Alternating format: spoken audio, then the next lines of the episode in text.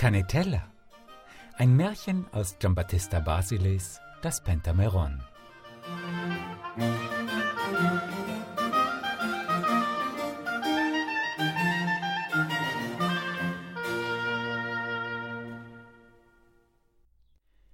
Es war einmal ein König von Schönhügel der ein größeres Verlangen danach hegte, Kinder zu bekommen, als die Lastträger nach Leichenbegängnissen haben, um dabei Wachs sammeln zu können, so dass er endlich der Göttin Syrinx gelobte, dass, wenn sie ihm eine Tochter verliehe, er ihr den Namen Canetella, also Röhrchen, geben wolle, zum Andenken daran, dass sie selbst sich einst in Rohr verwandelt hatte.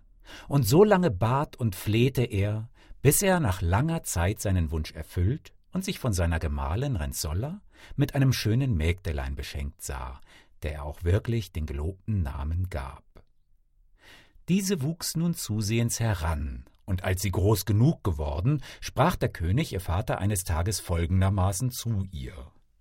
Du, meine liebe Tochter, die mir der Himmel noch lange erhalten möge, bist nun schon so schlank und groß wie eine Tanne und in dem Alter, um dich mit einem deiner Schönheit würdigen Gemahl verheiraten und unser Geschlecht fortpflanzen zu können.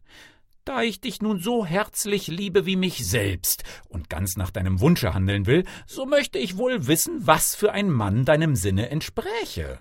Soll er gelehrt oder ein Dümmling sein? Jung oder alt? Gebräunt oder weiß und rot? Lang wie eine Hopfenstange oder kurz wie Haferstroh? Schlank um die Taille oder rund wie eine Tonne?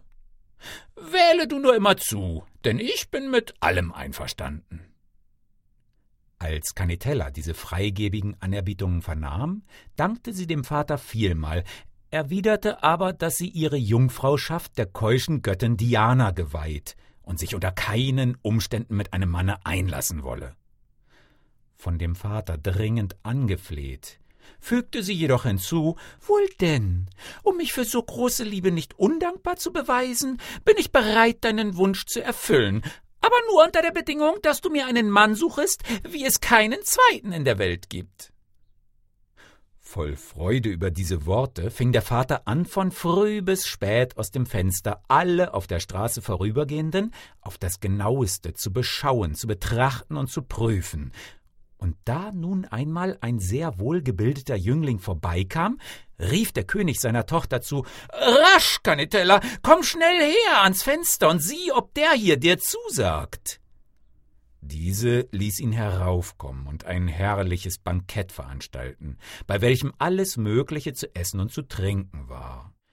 Während nun der junge Mann aß, fiel ihm eine Mandel aus dem Munde, welche er sich zur Erde beugend geschickt aufhob und unter das Tischtuch legte, worauf er sich nach Beendigung der Tafel fortbegab und der König Canitella fragte Wie gefiel dir der Jüngling, meine liebe Tochter? Bewahre mich der Himmel vor diesem Tölpel, erwiderte Canetella, denn ein so großer Mensch wie er hätte sich keine Mandel aus dem Munde fallen lassen sollen. Als der König dies vernahm, trat er wiederum ans Fenster, und indem ein anderer Mann von hübschem Wuchs vorüberging, rief er wiederum die Tochter, um zu hören, ob dieser etwa Gnade in ihren Augen finden würde. Auch dieser wurde auf Canetellas Wunsch heraufgerufen, und nachdem er ebenso wie der erste bewirtet worden und fortgegangen war, fragte der König seine Tochter, wie ihr der gefallen habe. Oh, was soll ich mit diesem Bären anfangen? versetzte darauf jene, der wenigstens ein paar Bediente hätte mitbringen sollen, um sich den Mantel abnehmen zu lassen, da er selbst zu ungeschickt dazu war. Das sind faule Fische, versetzte der König. Das sind Entschuldigungen eines schlechten Bezahlers. Und du suchst nur leere Ausflüchte, um meinem Wunsch nicht willfahren zu müssen. Jedoch fasse einen kurzen Entschluss, denn ich will dich durchaus verheiraten und von dir Sprösslinge bekommen, aus denen der Stamm meiner Familie von neuem emporsprießen kann. Trotz dieser zornigen Rede erwiderte jedoch Canitella Um es euch rein heraus und ohne Umschweife zu sagen, Herr Vater, so ist all euer Reden vergeblich und all eure Mühe nutzlos, denn ich werde mich nie einem lebenden Manne untertänig machen, es sei denn, dass er einen Kopf und Zähne von Gold habe. Der König war nun zwar über diese Starrköpfigkeit seiner Tochter sehr niedergeschlagen, jedoch ließ er öffentlich bekannt machen, dass, wer nur irgend im ganzen Lande den Anforderungen seiner Tochter zu entsprechen vermöchte, sich ihm vorstellen und dann die Hand der Prinzessin und das Königreich als Mitgift erhalten sollte. Nun aber hatte der König einen Feind namens Charavante, der ihn sehr hasste und den er wiederum nicht nennen hören konnte. Dieser Choravante war ein großer Zauberer und zitierte, sobald er die Bekanntmachung des Königs vernahm, eine Anzahl Trabanten des Gott sei bei uns vor sich, denen er befahl, ihm sogleich einen goldenen Kopf und Zähne zu machen. Zwar erwiderten sie, dass es ihnen sehr schwer sein würde, diesen Befehl auszuführen, da er etwas so Unerhörtes zum Zweck hätte, und dass sie ihm viel lieber goldene Hörner als das heutzutage viel gewöhnlichere machen wollten, Jedoch durch seine Beschwörungen und Zaubereien gezwungen, erfüllten sie endlich sein Gebot, worauf er mit einem Kopf und Zähnen von vierundzwanzig karätigem Golde unter den Fenstern des Königs umherspazierte. Kaum aber hatte dieser den Mann, der ganz so war, wie er ihn suchte, wahrgenommen, so rief er seine Tochter herbei, welche, sobald sie Schoravante erblickte, auch sogleich ausrief Das ist der Rechte, und er könnte nicht anders sein, wenn ich ihn mir selbst gemalt hätte.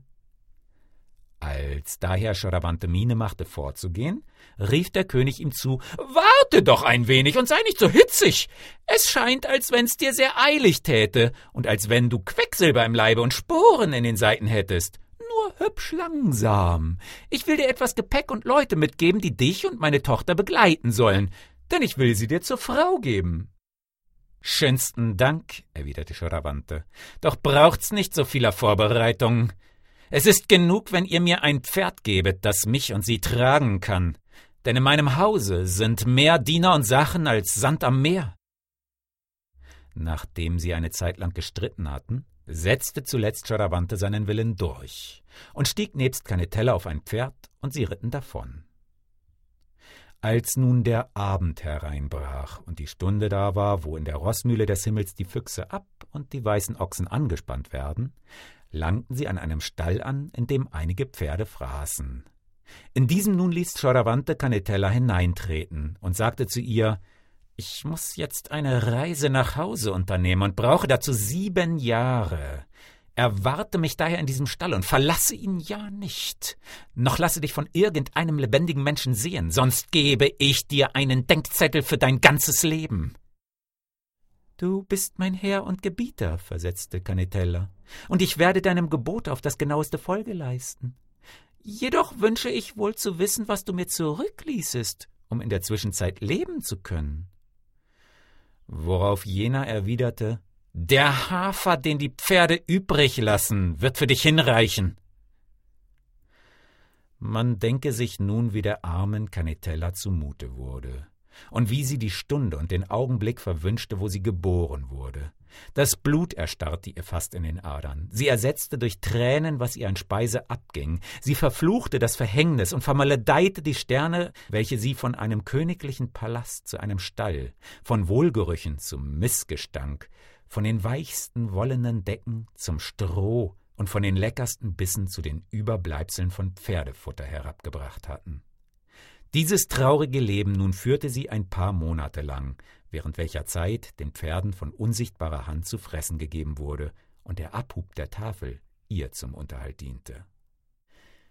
Als sie aber einmal nach Verlauf dieser Zeit durch ein Loch guckte, erblickte sie einen wunderschönen Garten, in dem sich so viele Spaliere von Limonenbäumen, so viele Zitronengebüsche, so viele Blumenbeete, so viele Fruchtbäume und Weinlauben befanden, dass es einem das Herz erfreute, sie anzuschauen, so dass auch sie von einem heftigen Essverlangen nach einer schönen Weintraube, die sie erblickte, ergriffen wurde und zu sich selbst sagte Ich will doch ganz heimlich und stille hinausgehen und sie mir abpflücken. Mag daraus entstehen, was da will, und sei es auch das Schlimmste. Was geschehen ist, ist geschehen, und wer will es auch meinem Manne sagen? Gesetzt aber auch, er erführe es. Was kann er mir denn Großes tun?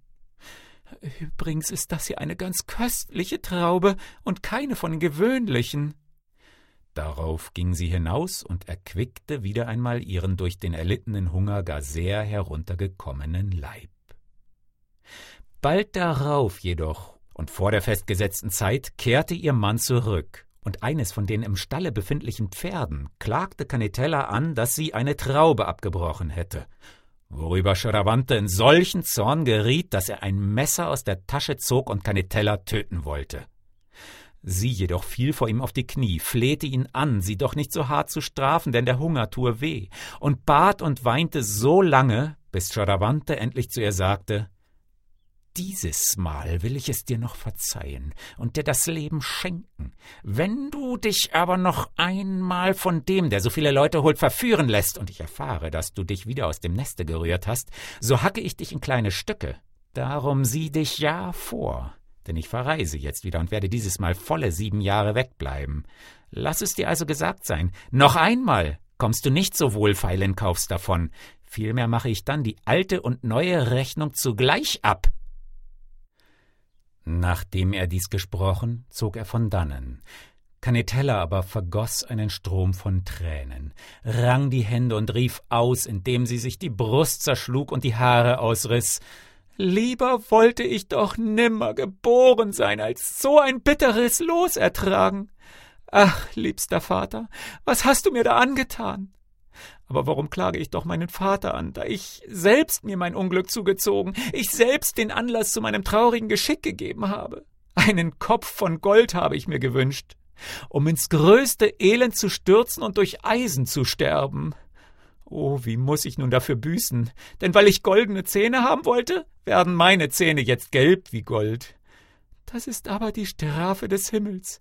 Ich hätte den Willen meines Vaters tun und nicht so viele Umstände machen sollen. Denn du sollst deinen Vater und deine Mutter ehren, damit es dir wohl ergehe. So verging nun kein Tag, wo sie nicht diese Klagen ausgestoßen hätte, bis ihre Augen in zwei Tränenbäche verwandelt und ihr Gesicht so mager und fahl geworden war, dass es einen erbarmte. Wo waren die feurigen Augen, wo die apfelroten Backen, wo das Lächeln ihres Mundes hingekommen? Fürwahr, ihr eigener Vater hätte sie nicht wiedererkannt.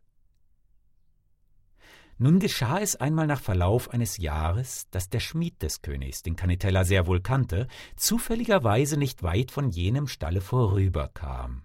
Daher sie ihn rief und dann aus dem Hause trat. Jener, der seinen Namen rufen hörte, das arme Kind aber nicht wiedererkannte, so sehr hatte sie sich verändert, war anfangs im hohen Grade darüber verwundert. Nachdem sie ihm jedoch mitgeteilt, wer sie sei und auf welche Weise sie ihr früheres Aussehen verloren, so steckte er sie teils aus Mitleid mit ihr selbst, teils um sich bei dem König in Gunst zu setzen, in ein leeres Fass, das er auf einem Lasttier liegen hatte, und den Weg nach Schönhügel einschlagend langte er um Mitternacht bei dem Palast des Königs an.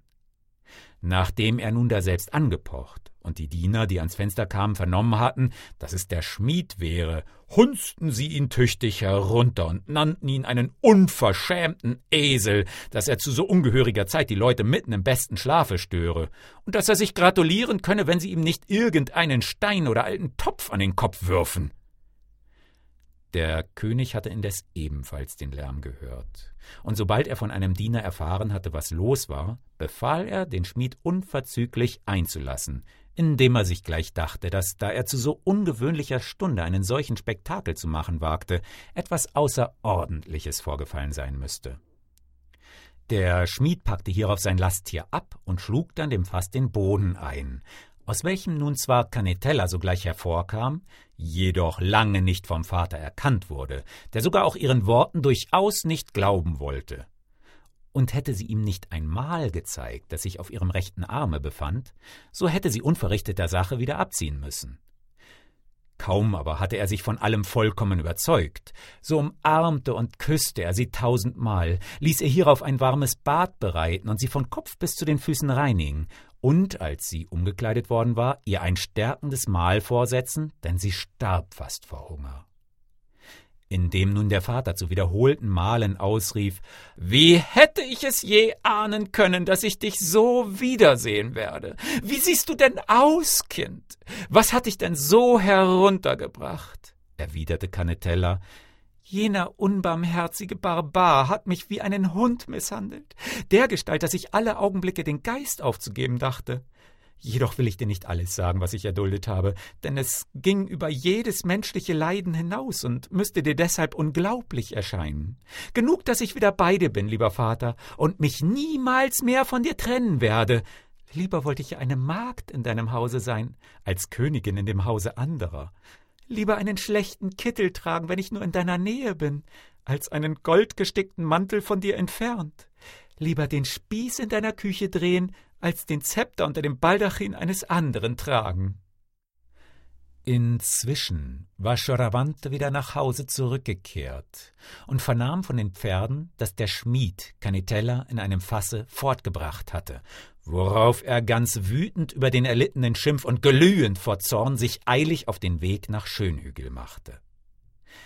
Als er eine alte Frau sah, die dem königlichen Palaste gerade gegenüber wohnte, sagte er zu ihr was gebe ich dir, Mütterchen, wenn du mir die Tochter des Königs zeigst? Da diese nun hundert Dukaten haben wollte, zog Schoravante seinen Beutel und zählte ihr die Dukaten in Reih und Glied auf den Tisch. Die Alte strich sie gleich ein und ließ ihn dann auf ihren Boden hinaufsteigen, von wo aus er sah, wie die Prinzessin sich eben auf dem Altan das Haar machte. Wie von einer Ahnung getrieben, wandte aber auch Canetella in diesem Augenblick ihren Kopf nach jener Seite hin. Kaum hatte sie den lauernden Zauberer erblickt, so stürzte sie die Treppe hinunter, eilte zum Vater und rief aus Mein teuerster Herr und Vater, wenn ihr mir nicht unverzüglich ein Zimmer mit sieben eisernen Türen machen lasset, bin ich ein Kind des Todes.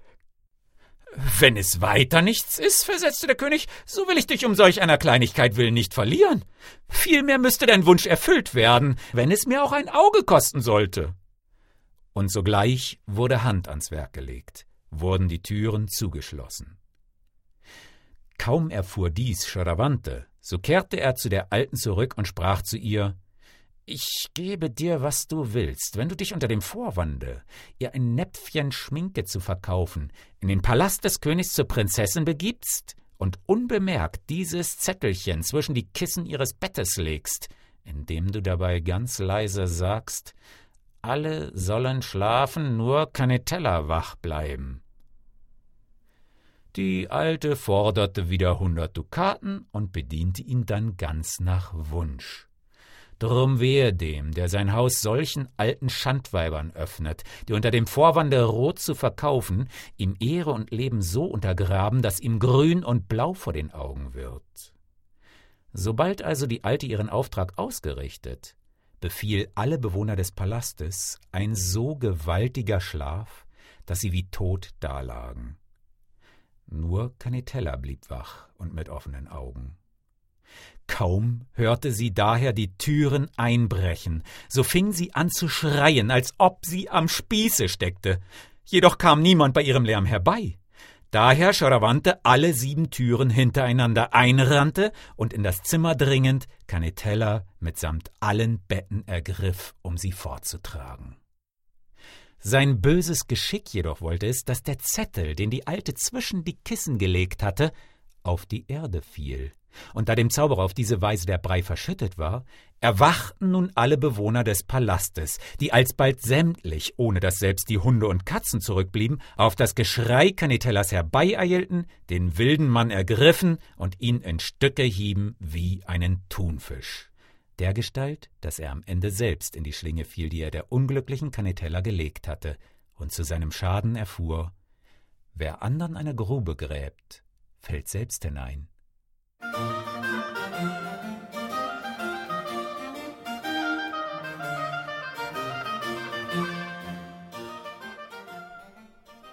Das Pentameron oder das Märchen aller Märchen. Eine Märchensammlung von Giambattista Basile. Übersetzt aus dem Neapolitanischen von Felix Liebrecht. Sprecher Eckhard Bade. www.märchenkabinett.de